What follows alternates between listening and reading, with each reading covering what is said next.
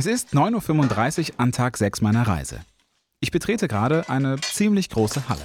So, das ist jetzt die Werkstatt. Das ist die Werkstatt. Geil. Um mich herum liegen, stehen und lehnen unendlich viele Metallstangen oder Platten und dazwischen thronen mächtige Maschinen, die allein durch ihre Größe gegeneinander um meine Aufmerksamkeit buhlen. Was auch immer ich berühre, es kann entweder laut klirren oder knallen oder mich bei falscher Berührung sogar in wenigen Sekunden eine Gliedmaße kosten. Das ist der Schmiedeofen. Den mache ich auch gleich noch mal eben an. Der Mann, der da spricht, heißt Dietrich Weber. Er trägt dunkle Arbeitskleidung und eine graue Schirmmütze, die sicher schon viele Tage mit ihm in dieser für ihn heiligen Halle verbracht hat. Er ist der Onkel eines sehr guten Schulfreundes von mir und von Beruf Kunstschmied. Was können wir denn, was können wir denn jetzt erarbeiten quasi? Was, woran ah, bist du jetzt gerade Ich arbeite gerade da dran. Und zwar, ich habe eine Vorgabe hier für eine Gemeinschaftsarbeit. Das war so die grobe Skizze. Ein Wanderer. Also da treffen sich 50 Schmiede, jeder bringt was mit. Da wird nachher eine drei Meter hohe Skulptur aufgestellt, also sieht aus wie so ein Felsblock. Und an allen vier Seiten sind dann verschiedene Motive zu sehen. Diese Stadt Schönwald, wo wir uns da treffen, ist angeblich die Geburtsstadt der Kuckucksuhr. Und das ist auch Thema. Ne? Und so verschiedene Themenbereiche werden da dargestellt. Ja. Und eins ist eben auch Wandern. Und da ist dieser Wandersmann eine Höhe von 50 Zentimeter. Den habe ich dann mal eben gezeichnet, so wie ich mir den vorstelle, wie ein Wanderer auszusehen hat, mit ordentlichen Waden und äh, einem Rucksack. Und Er zeigt auf eine Metallplatte, auf die er eine Skizze eines Wanderers gezeichnet hat. Daneben liegen bereits erste Teile ganz lose zusammengelegt. ja, und dann habe ich angefangen und habe mir hier Blechestücke ausgeschnitten. Das habe ich gestern gemacht. Also das ist ein, ist ein flaches Stück Ja, Metall. das war hier ich so, so, so ein Blech war das, Ja. ne? Dann habe ich mir da mit Kreide die, die, die Sachen angezeichnet, die Form, wie ich sie ausschneiden will. Und ja, wie, wie trennt man das denn? Sägt man ja nicht. Man sagt auch Schlauchsäge. Also man, das ist mit Acetylen und Sauerstoff, mit einer äh, Gasflamme. Damit ihr seht, was ich sehe. Also Dietrich hat etwas in die Hand genommen, das aussieht wie ein langer Schlauch. Der Schlauch ist aber kein einfacher Schlauch, sondern er führt zwei Schlauchkanäle, die direkt nebeneinander herlaufen. Durch den einen Schlauch läuft das Acetylen, durch den anderen Gas. Am Ende der Schläuche sind zwei Stahlrohre befestigt, je ein Stahlrohr pro Schlauch. Und diese Stahlrohre, ja, die sind vielleicht 40 Zentimeter lang. Die Rohrenden wiederum laufen beide zusammen in eine Art Eckventil. Dort kommen die zwei Stoffe dann am Schluss auch zueinander. Und wenn das passiert, Da wird hier vorne eine Flamme angezündet, eingestellt. Und die macht das Material flüssig. Und dann hat man noch eine dritte Düse.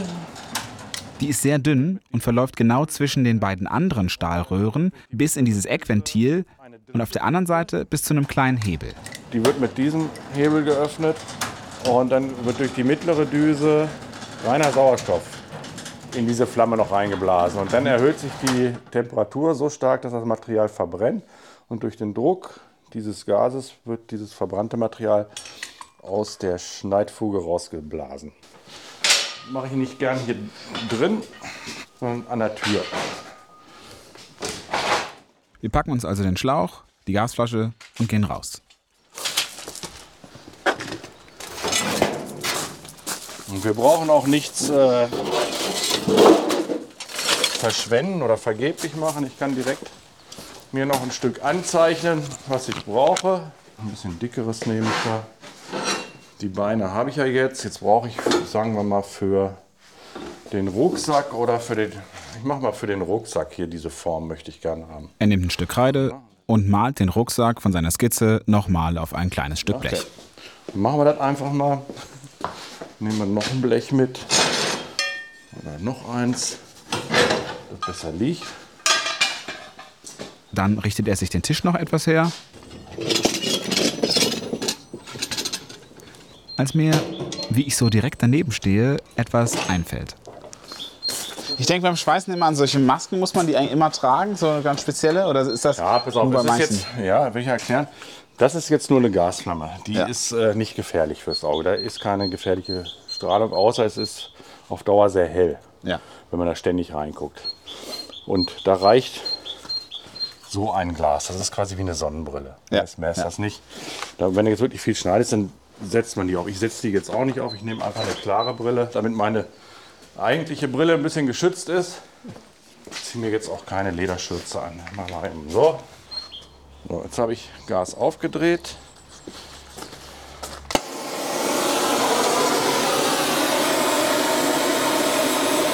Jetzt wird erstmal erwärmt und dann fange ich an zu schneiden. Ne?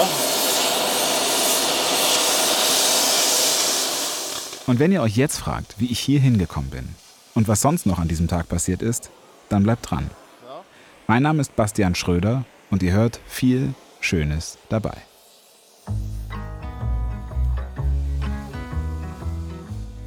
Folge 5 von Kunstschmieden und Ruderern.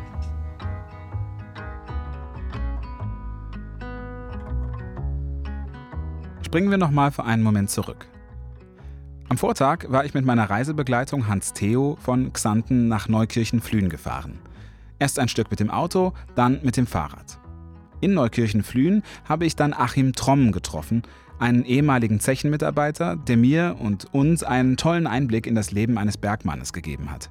Falls ihr das noch nicht gehört habt, dann hört auf jeden Fall noch mal rein, das lohnt sich. Kurz nach dem Interview hatte mein Telefon geklingelt. Am Apparat war Ursula Weber gewesen. Das ist die Frau von Dietrich, dem Schmied. Von meinem guten Freund Paul wusste ich, dass Ursula und Dietrich in Mörs wohnten. Und vor ewigen Zeiten waren wir auch schon mal da zu Besuch gewesen. Denn Dietrich und Ursula waren Pauls Onkel und Tante. Ja, und klar durfte ich den Abend bei ihnen verbringen. Sie waren zu Hause und hatten gerne Menschen um sich herum. Also alles kein Problem. Dietrich war bei seiner Bandprobe, aber so hatten Ursula und ich Zeit, um uns kennenzulernen und auch ein wenig zu unterhalten. Schon beim Betreten des Hinterhofs, durch den ich zum Haus kam, strahlte Ursula dieselbe Wärme aus, die ich aus dem Hause meines Freundes Paul kannte.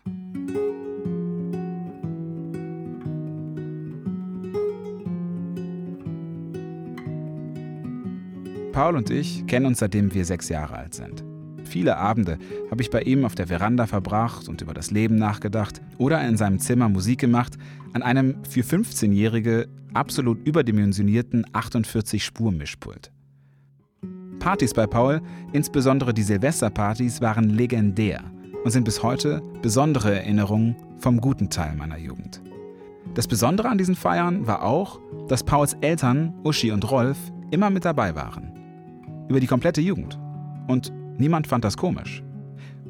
Ich weiß nicht, wie es euch geht, aber für mich wäre es immer komisch gewesen, eine große Party mit meinen Eltern zu feiern. Bei Paul war das irgendwie anders. Seine Eltern gehörten dazu, die waren halt einfach da, waren Vertraute, ein bisschen auch wie Freunde eben. Auch fernab der Partys, wenn man mal über etwas reden wollte, das so gar nichts mit Feierlaune zu tun hatte, Liebe, schlechte Noten, das Leben, all das hat auf dieser Veranda von Pauls Eltern stattgefunden. Ja, und jetzt saß ich also bei seiner Tante und fühlte mich vom ersten Moment an wie damals auf dieser Veranda. Und das, obwohl ich Ursula erst einmal in meinem Leben gesehen hatte. Es war ein von Beginn an tiefgründiges und doch entspanntes Gespräch, das wir bei unserer Brotzeit geführt haben. Und so war es für mich auch nicht verwunderlich, dass Ursula, als ich aufsprang, um ein Aufnahmegerät zu holen, mich mit einem warmen Blick ansah und sagte, dass es auch Gespräche geben müsse, die nicht auf einem kleinen Rekorder für die Ewigkeit festgehalten werden. Zuerst zögerte ich ein bisschen, setzte mich dann aber wieder hin. Und so konnte ich mir nach fünf Tagen Anspannung endlich auch mal alles von der Seele reden und mich etwas fallen lassen. Denn so schön sie war, diese Reise, so anstrengend war sie auch bis hierhin gewesen. Der ständige Wechsel zwischen Anspannung und Spannungsabfall, das hat etwas mit mir gemacht. Ich war auf der einen Seite ständig auf der Hut und gleichzeitig Jäger nach Geschichten gewesen. Ich war vor allem müde. Und so bleibt der Inhalt dieses Gespräches auch zwischen Ursula und mir, bis auf eins.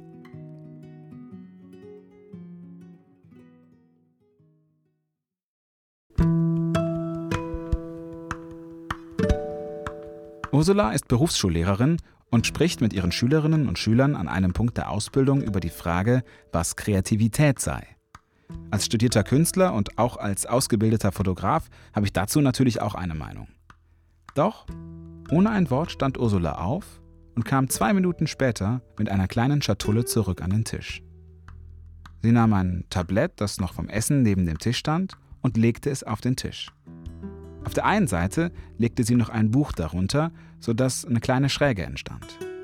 Nun griff sie zu der Schatulle, öffnete sie und nahm zwei metallische Kugeln heraus. Die Kugeln waren vielleicht etwas größer als Murmeln und schimmerten messingfarben. Sie nahm die Kugeln, setzte sie oben auf das Tablett und sah mich an. Wenn ich die beiden Kugeln jetzt loslasse, wie lange brauchen Sie, bis Sie unten ankommen? Ich meinte dann, keine Ahnung, vielleicht eine Sekunde, das Tablett ist ja nicht groß. Sie fragte dann weiter, welche als erstes ankäme, während sie die Kugeln am oberen Ende immer noch festhielt. Wenn man beide gleichzeitig loslässt, sollten ja auch beide gleichzeitig unten sein. Das ist ja Physik. Ich meinte dann, okay, klar, spaßeshalber, ich mache mal mit, sagen wir jetzt mal einfach die linke. Ursula lächelte milde und ließ die Kugeln los. Und was ich dann sah, ließ mich an den Grundfesten all meiner Überzeugungen zweifeln. Die Kugeln bewegten sich gar nicht. Und dann ganz langsam. Aber nicht nach unten, sondern zur Seite. Dann ein kleines bisschen nach unten und dann blieben sie wieder stehen. Dann wieder nach links, nach rechts, vielleicht ein kleines Stück nach unten. Sie blieben wieder stehen. Wieder nach links. Und so schaute ich dem für mich unglaublichen Treiben eine ganze Weile zu. Nach gut einer Minute, nennen wir es mal stillen Erstaunens, brach es aus mir heraus. Wie geht das? Was sind das für Kugeln? Was ist da drin? Ursula meinte nur, was meinst du? Ich fing an zu spekulieren. Vielleicht ist da ja eine kleine Mechanik drin. Na, aber wie sollte das die Kugel aufhalten vom Rollen? Ein Gewicht? Oder eine Flüssigkeit? Ich hatte tatsächlich absolut keine Ahnung. Und so spann ich weiter, während ich den Kugeln weiter beim Rollen zusah. Oder das, was man Rollen nennen könnte. Inzwischen waren sicher fünf Minuten vergangen und sie waren immer noch nicht unten. Und dann setzte Ursula an. Schau, man kann sich deiner Frage auf verschiedenen Wegen nähern. Am einfachsten wäre es, den wissenschaftlichen Weg zu gehen, die Kugel aufzuschneiden und reinzuschauen. Oder man könnte sie röntgen und hoffen, dass man so etwas findet. Was du aber gemacht hast, das war etwas anderes. Du hast direkt angefangen zu überlegen, was darin sein könnte. Hast herumgesponnen und zugelassen, dass es etwas ist, das nicht den normalen Erfahrungen entspricht. Hast probiert, außerhalb bekannter Denkmuster eine Lösung für das vorliegende Problem zu finden. Das war gut. Und so würden es wahrscheinlich die meisten machen. Diese Kugeln heißen Schneckenkugeln und sind vom Erfinder Cornelius Rentsch erfunden worden. Ich weiß selbst bis heute nicht, was darin ist. Aber ich stelle mir vor, es könnte Schneckenschleim sein, der die Kugeln so langsam macht. Es könnte auch etwas völlig anderes sein, genau wie du gesagt hast. Dieses außerhalb des Bekannten und Möglichen Denken, das nenne ich Kreativität. Und wenn zum Beispiel Unternehmen das zulassen, also dass Mitarbeitende mal spinnen dürfen und nicht alles geradlinig sein muss, dann können Dinge erfunden werden, die wir uns noch kurz vorher nicht haben vorstellen können.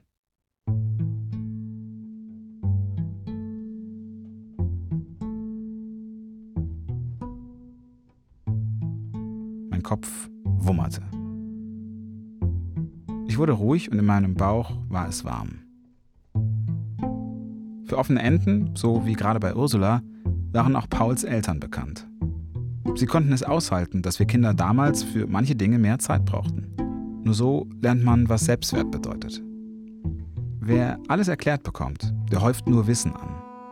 Wer aber lediglich einen Anstoß erhält und sich die Lösung selbst erarbeitet, der weiß exakt das, was der andere weiß, plus eine zusätzliche Sache, dass man es selbst geschafft hat. Ich musste jetzt dringend ins Bett. Denn schließlich wollte mir Dietrich am Morgen seine Werkstatt zeigen.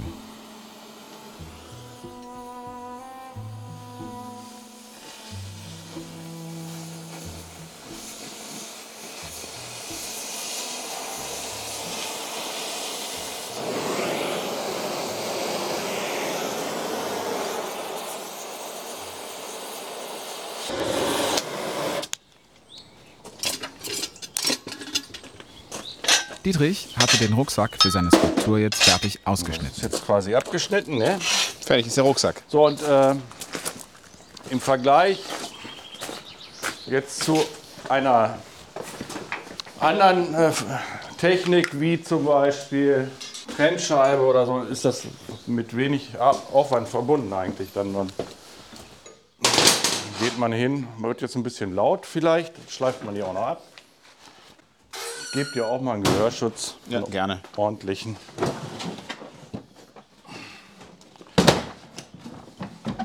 Vorsicht, jetzt wird's nochmal laut.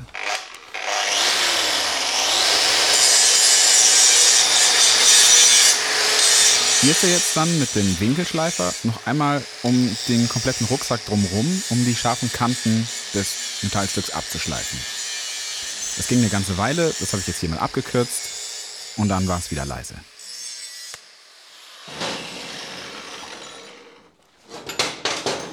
So, ich mache mal Schmiedefeuer an Ja. und dann können wir da. Hier hackt er jetzt gerade ein kleines bisschen Holz klein als Starter für das Schmiedefeuer.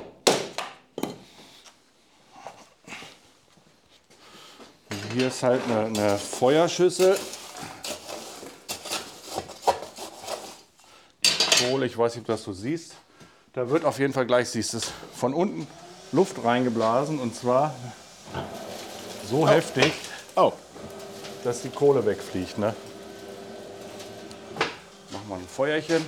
Und dann hat er ein wenig in der Kohle herumgestochert, ja, um, um möglichst viel Kohle zum Glühen zu bekommen.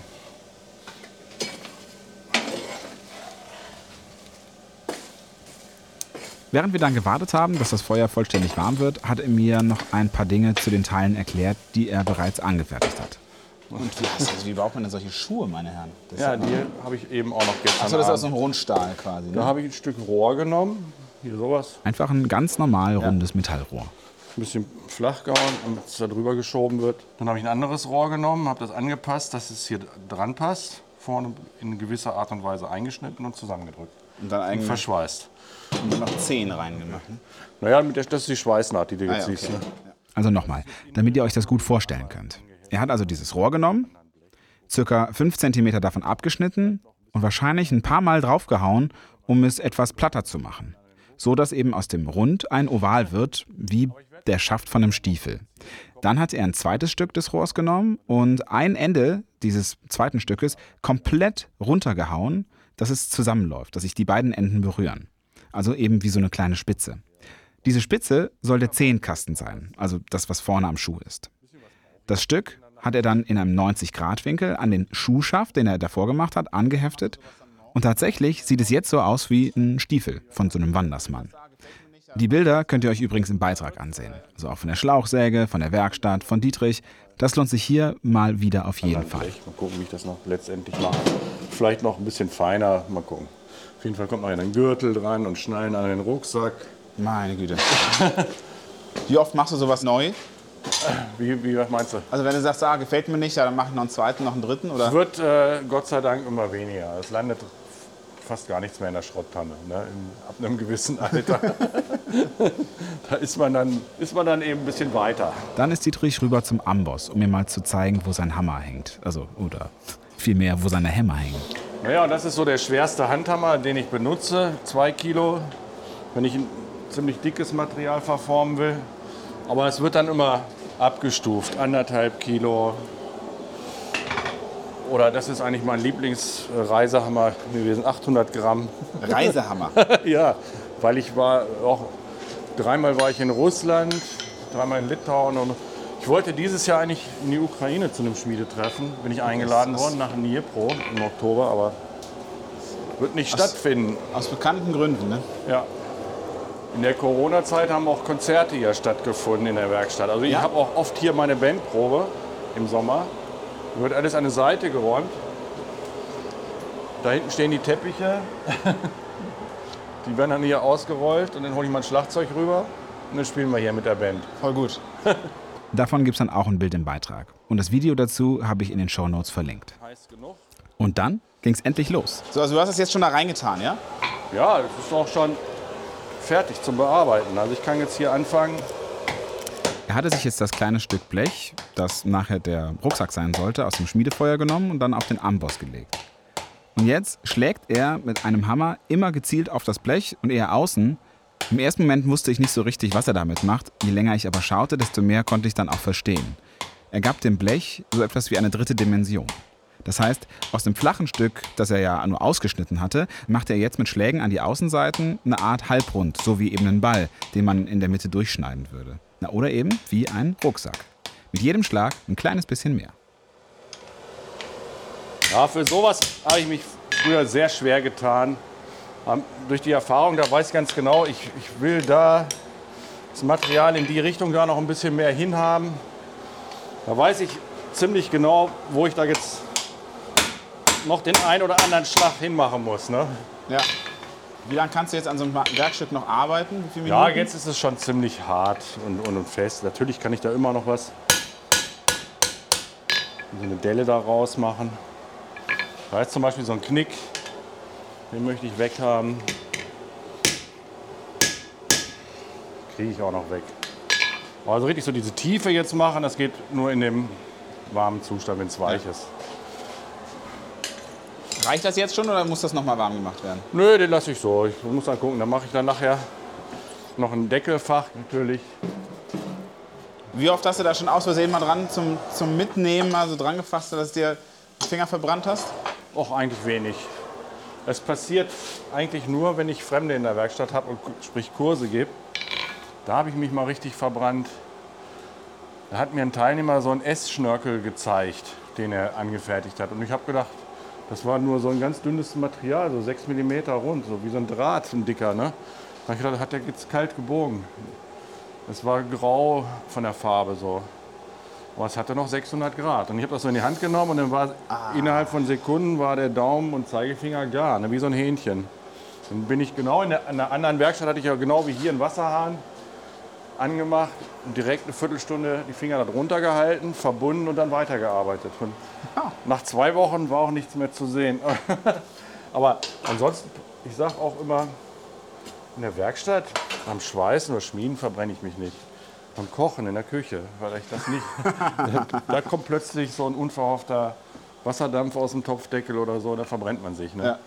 Aber nicht bei der Arbeit, die man so gelernt hat. Und, ne? ja, ja, das verstehe ich. So, ich wollte noch mal gucken. Brauche noch, der Junge braucht noch einen Wanderstab. Da muss ich mal gucken, wie wir den machen. An dem Wanderstab haben wir dann noch ein wenig gearbeitet, ehe wir dann beide auch los mussten, denn Dietrich hatte noch einen Termin und ich auch. Schon in Rees hatte ich probiert, über einen Bekannten von meinem ehemaligen Ruderverein einen Kontakt zu Ruderern zu bekommen, mit denen ich einen Teil meiner Reise entlang des Rheines mitrudern könnte. Über die vergangenen Tage hatte ich mich dann durchtelefoniert und tatsächlich auch am Vorabend einen Rückruf bekommen. Schröder. Einen wunderschönen guten Abend, Axel Heimendahl. Ach, hallo Herr Heimdahl, schön, dass Sie zurückrufen. Vielen, vielen Dank. Ja, das ist doch selbstverständlich ist das. Ähm, hat der, hat der äh, Christian ähm, Ihnen schon Bescheid gesagt, um, um was es geht? Christian ist ein Ruderkollege von Herrn Heimdahl, mit dem ich am Tag vorher gesprochen hatte. Ich habe irgendwas gehört mit morgen Abend mit Rudern in Krefeld auf dem Rhein, richtig? Ja, genau. Also folgendes ist passiert. Ähm, ich bin. Dann wieder meine übliche Erzählung, was ich eigentlich mache, warum ich unterwegs bin und ob ich möglicherweise an diesem Abend, es war Mittwoch, mitrudern könne. Ja, ich denke, dem sollte ja nichts im Wege stehen. Ne? Wer schon auf dem Rhein gerudert ist, der sollte dann ja auch gerne mitkommen können. Es ist eben auch nur gegen Abend. Also es sieht ja so aus, wir treffen uns äh, immer mittwochsabends um jetzt noch, ja genau, in den R-Monaten um halb sechs bei uns am Bootshaus. Mhm. Rudern dann von unserem Boot. Und halb sechs war auch eine Ansage, denn bis zum Ruderclub waren es gut 18 Kilometer, sprich viereinhalb Stunden reine Wanderzeit mit Pausen noch mal eine Stunde drauf und es war schon Mittagszeit. Ob ich es geschafft habe, erfahrt ihr gleich nach einer kurzen Unterbrechung. Hi, ich bin Katha und gemeinsam mit Basti gebe ich diesen Podcast heraus. Viel Schönes dabei ist ein mitgliederfinanziertes Projekt. Das heißt, erst durch die Beiträge all unserer Mitglieder sind wir in der Lage, diesen Podcast auf die Beine zu stellen. Wenn dir das, was du bisher von uns gehört hast, gefällt, dann werde doch auch Teil unserer Community. Als Mitglied kannst du zusätzlich zu den regulären Folgen auch alle Sonderfolgen hören, sowie Interviews in voller Länge oder unsere regelmäßigen Nachbesprechungen. Für dich sind alle Folgen dann werbefrei, das heißt zum Beispiel auch ohne diesen Einspieler. Außerdem nimmst du automatisch an gelegentlichen Verlosungen teil und kannst Gäste oder Themenvorschläge machen. Und das Allerbeste, du wirst Teil unserer tollen Gemeinschaft, die sich gerne austauscht und zusammen ein bisschen abseits des alltäglichen Hamsterrades an Tiefe interessiert ist. Wenn du mitmachen möchtest, schau rein unter www.viel-schönes-dabei.de. Wir freuen uns auf dich.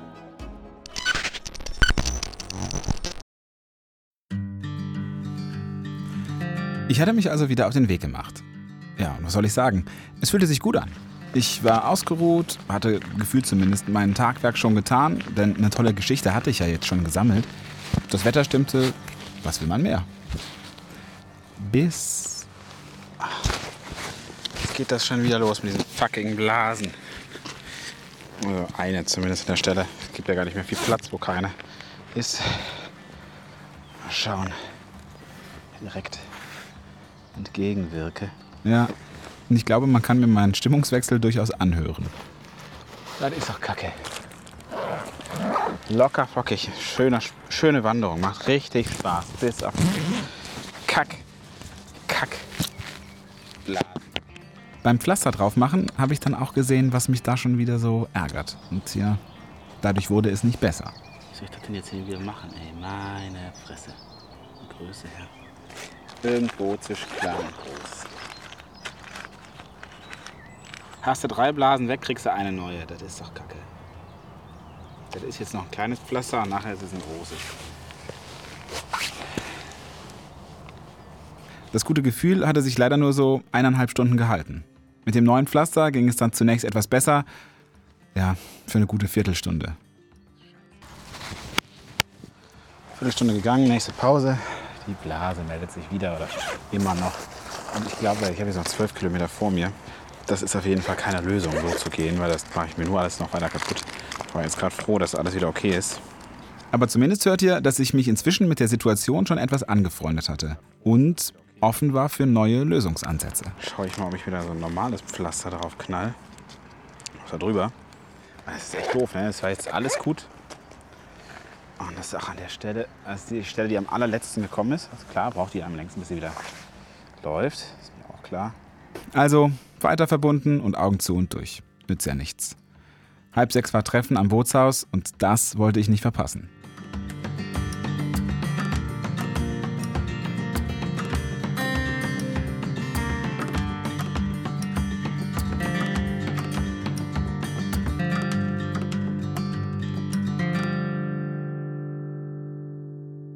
Unterwegs hatte ich Zeit, noch einmal über meinen Besuch bei Dietrich und Ursula nachzudenken. Es waren zwei völlig unterschiedliche Begegnungen und doch gehörten sie für mich inhaltlich zusammen. Auf der einen Seite stand der Punkt Kreativität, die beiden ja absolut zu eigen ist. Jeweils auf ihre eigene Art. Ursula in ihrem Unterricht, Dietrich in seiner Schmiede. Auf der anderen Seite stand für mich der Gedanke Erziehung. Das ist zwar etwas Meta, aber so habe ich es halt empfunden. Ich möchte es euch erklären. Katha und ich sind wie Ursula und Dietrich auch an Berufsschulen tätig. Katha in ihrem Hauptberuf als Dozentin für Physiotherapie, ich immer wieder für Blogseminare zum Thema fotografische Konzeption, Kuration und ähnlichem. Was wir beide unabhängig voneinander immer wieder feststellen, ist, dass die aktuelle auszubildenden Generation im Verhältnis zu unserer eigenen Erziehung sehr unselbstständig ist. Teilweise rufen morgens Eltern an, um ihre 22-jährigen Kinder krank zu melden. Von Betrieben hört man, dass sie von Eltern angerufen werden, um die Probleme der Kinder zu besprechen. Das sind Vorgänge, die hätte es bei uns zu Hause niemals gegeben. Nun haben Katha und ich uns schon öfter gefragt, was ist da passiert? Ist das ein Generationending? Ist das eine gesamtgesellschaftliche Entwicklung? Oder ist das nur anekdotisch und wissenschaftlich überhaupt nicht haltbar? Was können oder sollten wir tun, um für unsere eigenen Kinder die richtigen Weichen zu stellen. Während ich Dietrich dabei zusah, wie er auf sein Blech hämmerte, entwickelte sich bei mir ein Bild, das ein Spannungsfeld aufgemacht hat zum Gespräch vom Vorabend mit Ursula. Er formte seinen Rucksack exakt so, wie er es wünschte. Selbst kleinste Korrekturen konnte er machen, so wie es ihm gefiel. Er konnte sein Metall wieder erhitzen und weiter korrigieren, bis zur Perfektion am Schluss. Und doch musste er aufpassen. Zu viel und zu oft geht das eben auch nicht, ohne dass das Metall spröde wird und dann bricht.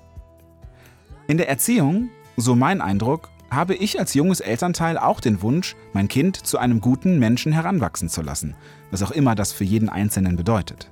Natürlich nicht mit Hammerschlägen, sondern mit Ratschlägen oder auch Hinweisen und, und wenn was schief läuft, natürlich auch mit Korrekturen. Doch wie viel davon war gut? Wann würde das Metall spröde werden? Wann brechen? Ein Beispiel. Wenn ich meinem Kind immer sage, welche Jacke es anziehen muss, dann wird es nicht lernen, selbst einzuschätzen, welche Kleidung angebracht ist. Ich weiß nicht, an wie vielen Morgenden wir diese Diskussion schon hatten. Und wenn man dieses Bild jetzt mal auf das Ganze überträgt, führt das dann zur eben angesprochenen Unselbstständigkeit? Bei mir war das damals einfach. Ich habe angezogen, was ich angezogen habe, und wenn es zu kalt war, dann war mir kalt. Das habe ich einmal, vielleicht zweimal gemacht, mir dabei eine Erkältung geholt und dann war es aber auch erledigt, dann wusste ich, ich muss mich wärmer anziehen. Diese Erziehung war natürlich auch nur das Ergebnis der Abwägung meiner Eltern, die in den 50er und 60er Jahren sicher ohne Diskussion eine Jacke anzuziehen hatten und mit ihrem Weg eine Generation später etwas besser machen wollten. Jetzt, noch eine Generation später, geht mir als Elternteil diese Form der ja, Ergebnisoffenheit, also das Aushalten von Fehlern, durchaus ab. Auf der einen Seite aus Ungeduld, auf der anderen aus Fürsorge. Ich habe halt selbst erlebt, wie unnötig es ist, sich aufgrund von falscher Kleidung zu erkälten. Und natürlich möchte ich nicht, dass mein Kind krank wird. Aber ist dem Kind mit einer Erkältung vielleicht insgesamt mehr geholfen als mit dem immerwährenden Schutz? Denn auch meine Eltern waren ja fürsorglich, nur eben auf eine andere Art und Weise. Was also tun? Ehrliche Antwort, ich weiß es nicht. Auf jeden Fall frage ich mich, um jetzt im Bild zu bleiben, ob diese Erziehung dazu führt, dass mein Kind auch mit 22 Jahren noch anruft, um zu fragen, welche Jacke es anziehen muss. Obwohl, bis dahin gibt es dafür bestimmt eine App. Hm. Wobei das natürlich auch nicht besser ist. Denn was es in letzter Instanz bedeutet, ist, dass die Eltern ihren Kindern die Verantwortung abnehmen. Und sie so gar nicht lernen, was Verantwortung bedeutet. Für sich selbst, aber vielleicht später auch für andere. Ich bin in letzter Zeit dazu übergegangen, die Kinder anziehen zu lassen, was sie möchten und ihnen weitere Kleidung in den Rucksack zu packen, damit sie, wenn sie merken, dass es tatsächlich zu kalt ist, sich einfach wärmer anziehen können. Ein Mittelding, ein Graubereich. Ich mag Grautöne im Verhältnis zu Schwarz und Weiß. Aber ist das jetzt besser? Sagt ihr es mir. Schickt mir doch eure Sprachnachrichten oder E-Mails zu dem Thema, damit wir uns in der nächsten Nachbesprechung gemeinsam austauschen können. Ich bin sehr gespannt. Denn das ist ein Thema, zu dem sicher jeder und jede etwas zu sagen hat. Denn irgendeine Form der Erziehung haben wir ja alle erfahren. Ich quäle mich also weiter und denke dabei viel nach.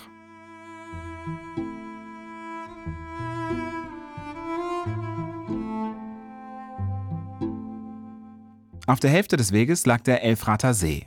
Dort wollte ich meine Mittagspause machen.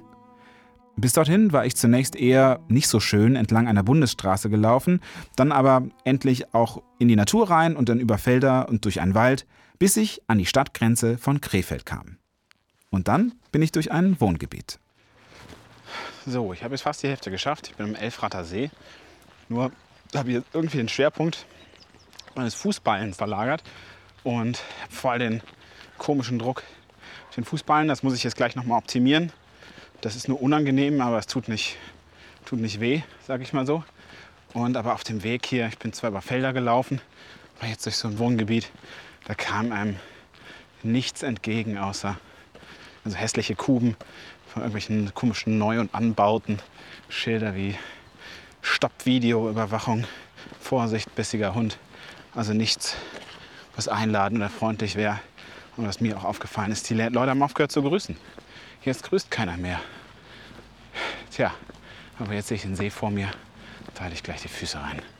Das mit dem Füße reinhalten war leider vergebens. Denn ich kam nicht ans Wasser ran vor lauter Büschen. Und außerdem schien es mir zugegeben, nach meiner Blasenbegutachtung absolut keine Idee mehr, die Füße noch weiter anzufeuchten und die Haut damit noch weicher werden zu lassen.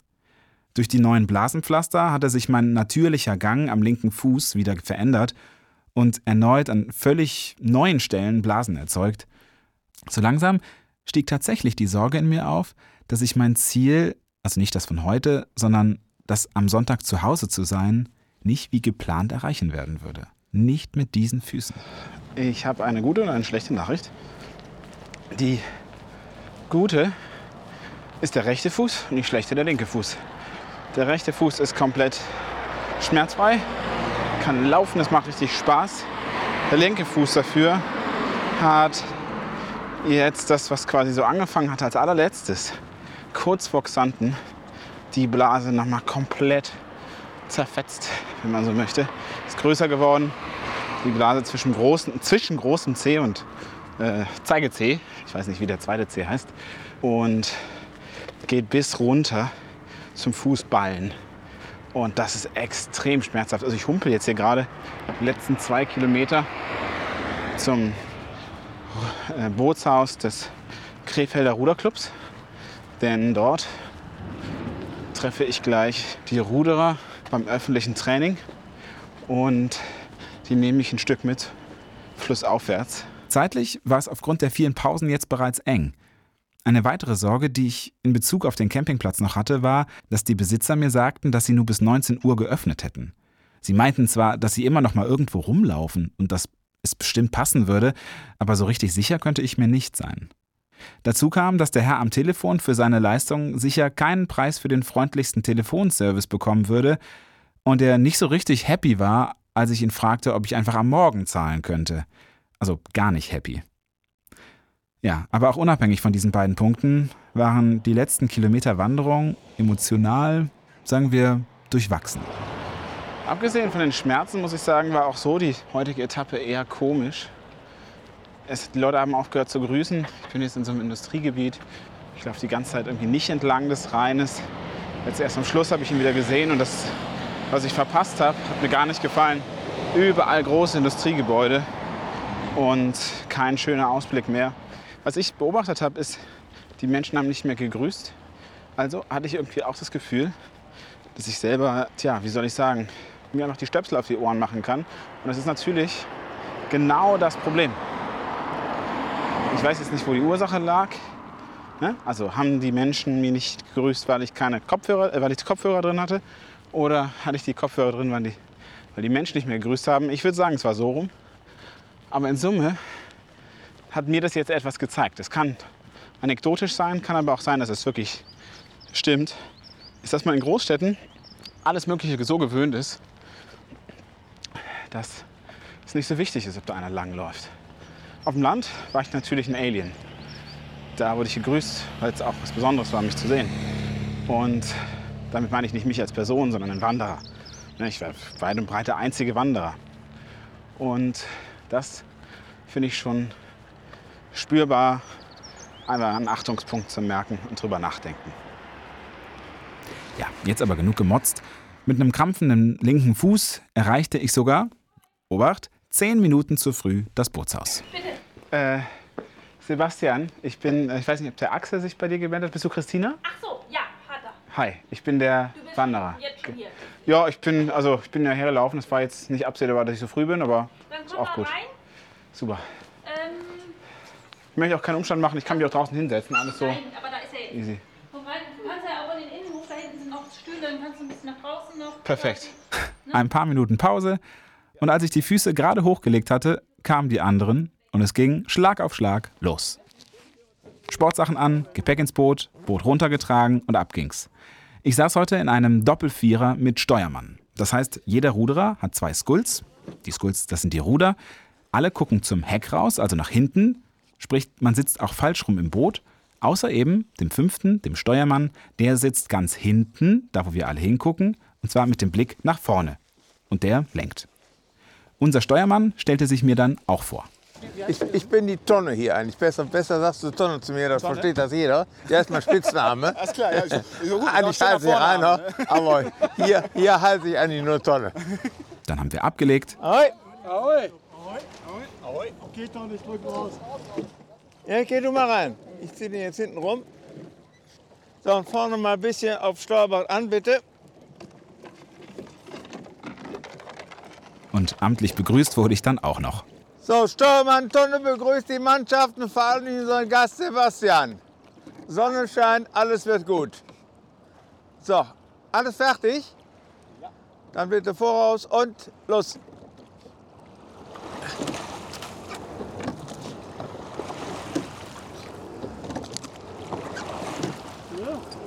Wir sind eine gute Stunde gerudert, vielleicht auch mehr, ehrlich gesagt, ich weiß es nicht mehr. Auf jeden Fall fühlte ich mich 15 Jahre zurückversetzt und habe gemerkt, wie sehr ich das Rudern vermisst habe. In der Schulzeit habe ich das Rudern über Jahre hinweg sehr ernsthaft betrieben. Das heißt, neben den Wanderfahrten über alle möglichen Flüsse dieses Landes bin ich auch Regatten gerudert und im Fokus stand zwar immer der Spaß, aber es schadete halt auch nicht, wenn man mal ein paar Jungs vom Ruderinternat bei den Landesmeisterschaften besiegt hatte. Unser Vorteil oder auch Nachteil, das kann man ehrlicherweise genauso sehen, wie man möchte, war, dass wir als Rheinruderer stets gegen die Strömung rudern mussten und zwar mit extrem schlechtem Bootsmaterial, weil wir als Schülerruderer natürlich chronisch unterfinanziert waren. Daher waren unsere Einheiten zwar nicht so regelmäßig, also nicht, nicht zweimal täglich und auf Leistungssport optimiert, dafür umso effektiver. Denn für die Regatten liehen wir uns natürlich von eben diesen Sportvereinen stets bestes Material und so konnte man dann auch ab und zu gewinnen. Nun denn. Unterwegs haben wir zwar viel geplaudert, aber immer nur zwischen den Ruderzügen, sprich ein Halbsatz. Das ist eben die ganze Zeit hier. Dann ein Zug. Dass wir auf dieser Dann wieder ein Halbsatz. Seite, wo wir rudern, Dann wieder ein Zug. im Kreis Neuss sind. Das war also leider sehr wenig ertragreich. Daher fast forward zum Ende. So, gleich kommen wir rechtsrheinisch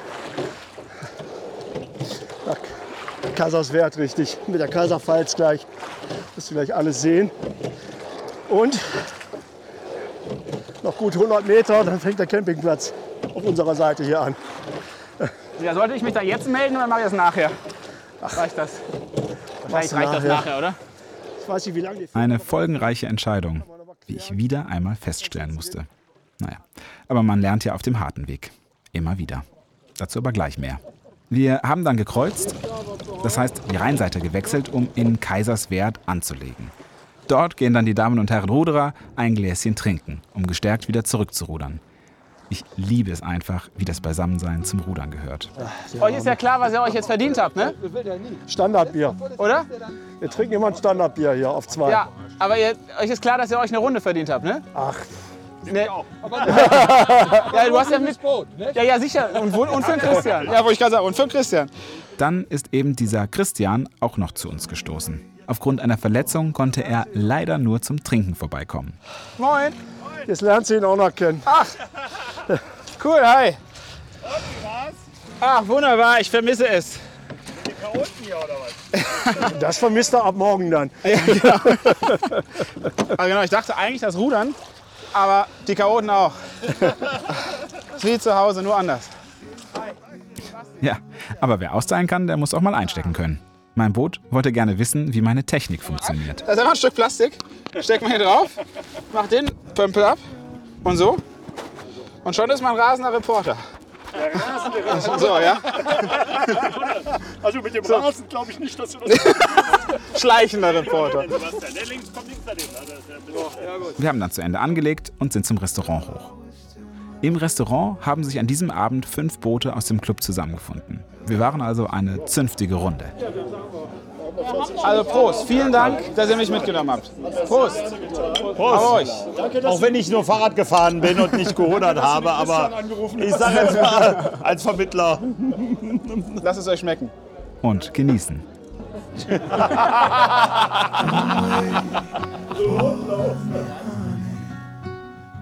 Don't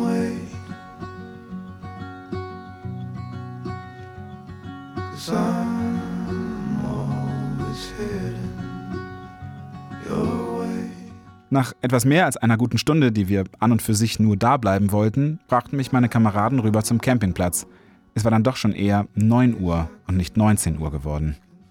Es war sehr herzlich und eine echte Abwechslung, die mir nach einem bis dahin zumindest mittelmäßigen Wandertag sehr gut bekommen war. Vielen, vielen Dank euch fünf.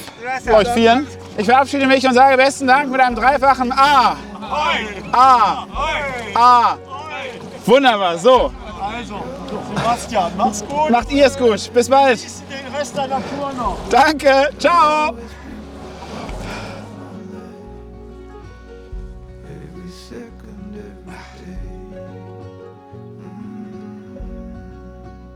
Und dann war ich wieder alleine.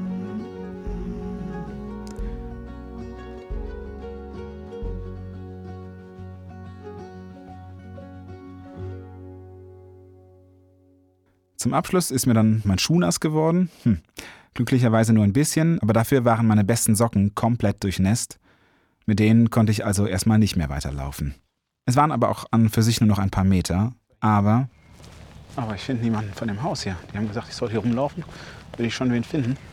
Ich soll mich nämlich nicht einfach so dazwischen hängen irgendwo.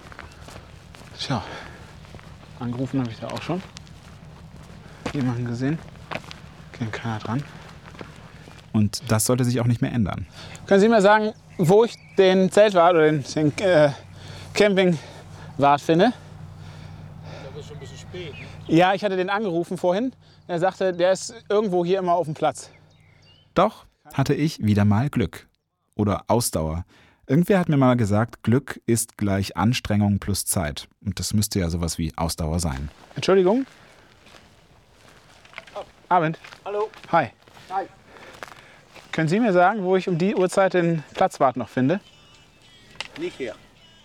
Okay, Du bist unterwegs so mit dem Rucksack? genau. Ich hatte den vorhin angerufen. Oh, Und der-. Stell dich einfach hier hin. Ja, ich habe äh, ich hab nur ein, ähm, eine Hängematte. Auch klar. Ist das okay? Ja, für mich okay. Okay. Also ich bin einfach quasi jetzt auf deinem Platz, oder wie? Auch kein Problem. Okay, cool. Ja, vielen Dank.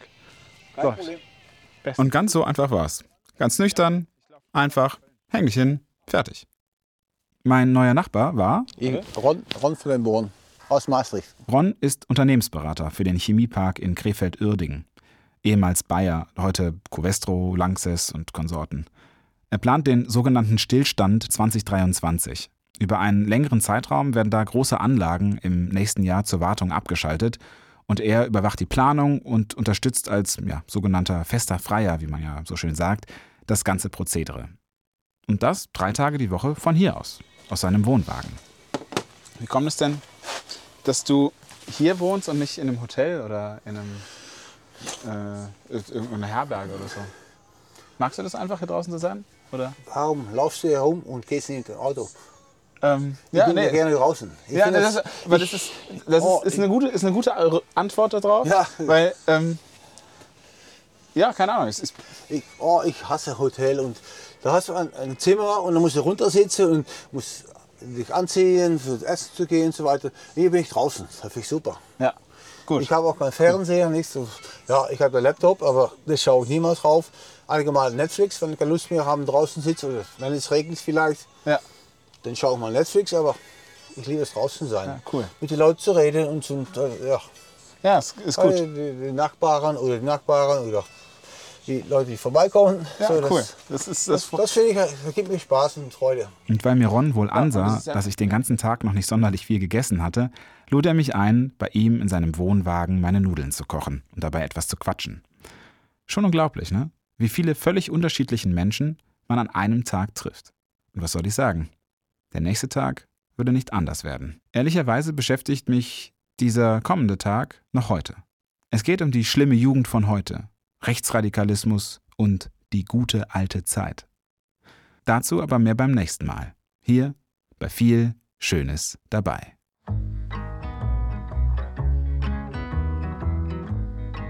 Viel Schönes dabei ist produziert von mir, Bastian Schröder, und von meiner Frau Katharina. Und immer wieder auch mal von Felix Adam. Mein Dank geht diese Woche an Daniel Naumann für den Kontakt zum Krefelder Ruderverein, Christian Nöll und Axel Heimdahl, genauso wie Tonne, Ursula und Dietrich Weber, Ron vom Campingplatz, Henrike Post und Jennifer Falter fürs Testhören und all euch Supporterinnen und Supporter da draußen fürs Mitmachen. Denn dieser Podcast ist mitgliederfinanziert. Das heißt, er wird durch euch Hörerinnen und Hörer getragen. Und wenn euch diese Folge jetzt gefallen hat, dann macht doch mit und werdet Teil der Viel Schönes dabei Community. Als Teil von Viel Schönes dabei erhaltet ihr Zugriff auf alle Extra-Folgen, wie zum Beispiel die Nachbesprechungen. Ihr nehmt automatisch an gelegentlichen Verlosungen teil und ihr habt die Möglichkeit, Gäste und Themenwünsche abzugeben, wenn ich mal nicht gerade auf Reisen bin. Außerdem ist der Podcast für euch komplett werbefrei und er wird es immer bleiben. Vielen Dank fürs Mitmachen und bis zum nächsten Mal in der kommenden Woche zur Nachbesprechung für all die Supporterinnen und Supporter. Mein Name ist Bastian Schröder und bis dahin.